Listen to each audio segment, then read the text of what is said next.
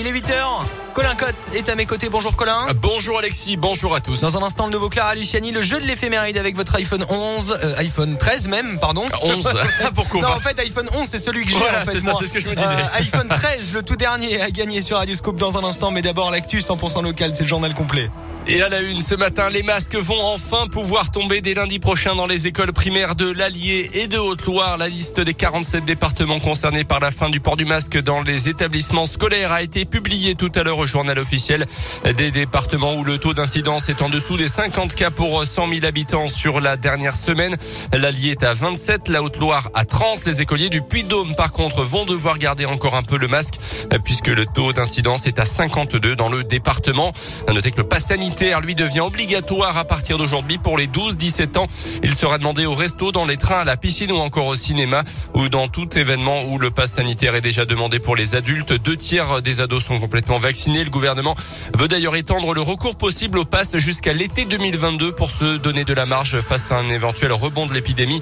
Un avant-projet de loi est en préparation qui prévoit aussi le durcissement des sanctions en cas de fraude au pass sanitaire jusqu'à 5 ans de prison et 75 000 euros d'amende. À noter dans ce contexte ce très gros couac dans la Loire. Une centaine de collégiens de cet établissement scolaire vaccinés avec des doses de sérum Pfizer périmées de plusieurs jours. Aucune conséquence sur la santé des jeunes selon les autorités sanitaires, mais une enquête est en cours. Dans l'actu également chez nous, à quoi vont ressembler les rues de Clermont et de la métropole dans les toutes prochaines années? Les élus doivent voter d'ici la fin de l'année un RLPI. Alors pas de panique, je vous explique ce que ça veut dire. C'est un règlement local de publicité intercommunale. Il doit permettre en gros d'éditer des règles et de définir le nombre, la hauteur ou le format des publicités. Les habitants de Clermont Auvergne Métropole peuvent donner leur avis sur le sujet. Le collectif Stop Pub Clermont a donc décidé de se mobiliser et a écrit aux élus pour leur demander de mettre en place un règlement très engagé en interdisant par exemple les pubs dans un rayon de 100 mètres autour des écoles. Mireille Fagot-Nicolet est membre du collectif. Certes, ils sont en train de réglementer tout ce qui est euh, format, dimension, densité. Et ça, nous, nous en sommes ravis parce qu'effectivement, ça peut être une anarchie euh, pas possible. Sauf que cette réglementation, eh bien, nous, on voudrait y inclure des valeurs morales. Les élus disent qu'ils n'ont pas vraiment la main dessus, mais en fait, ils peuvent quand même. Et là, les environs des écoles, par exemple, c'est primordial. Ce dont on parlait, c'était de réserver, par exemple, 50% de la publicité aux acteurs locaux, les associations, euh, les annonces de vie de quartier, les annonces culturelles, etc. Et si vous voulez en savoir plus, une réunion publique a lieu ce soir à 18h30 à la Maison de la Culture. Un appel à témoins lancé par la police à Clermont après un accident rue des Jacobins jeudi dernier. Dans l'après-midi vers 15h à l'intersection de la rue Godefroy-Bouillon, un cycliste et une petite voiture rouge s'étaient percutés avant que cette dernière ne poursuive sa route. Les enquêteurs recherchent des témoins du choc. Plus d'infos sur radioscoop.com.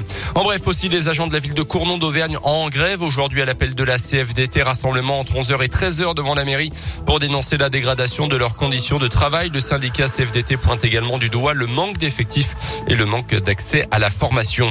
Et puis c'est le dernier jour du job dating pour les étudiants à Clermont, organisé par Auvergne-Rhône-Alpes Orientation, journée spéciale hôtellerie-restauration ce jeudi, alors que le secteur, on le sait, manque de main d'œuvre après des mois de fermeture à cause de la crise. Euh, c'est à partir de 10h dans les locaux de l'organisme Place de Jaude. Plusieurs recruteurs seront présents, notamment le club hôtelier de Clermont, McDonald's ou encore Vulcania. Le bus de l'orientation sera également euh, présent toute la journée. Les sports avec le foot défaite de Lille contre le Salzbourg 2 en Ligue des Champions hier soir. Les nordistes sont derniers de leur groupe. Autre club en difficulté, le Barça. Les Catalans balayés par le Bayern Munich 3-0. Il y a quelques jours ont à nouveau sombré 3-0 contre le Benfica Lisbonne. À suivre ce soir la Ligue Europa. Lyon, Brondby, Monaco jouera à la Real Sociedad en Espagne.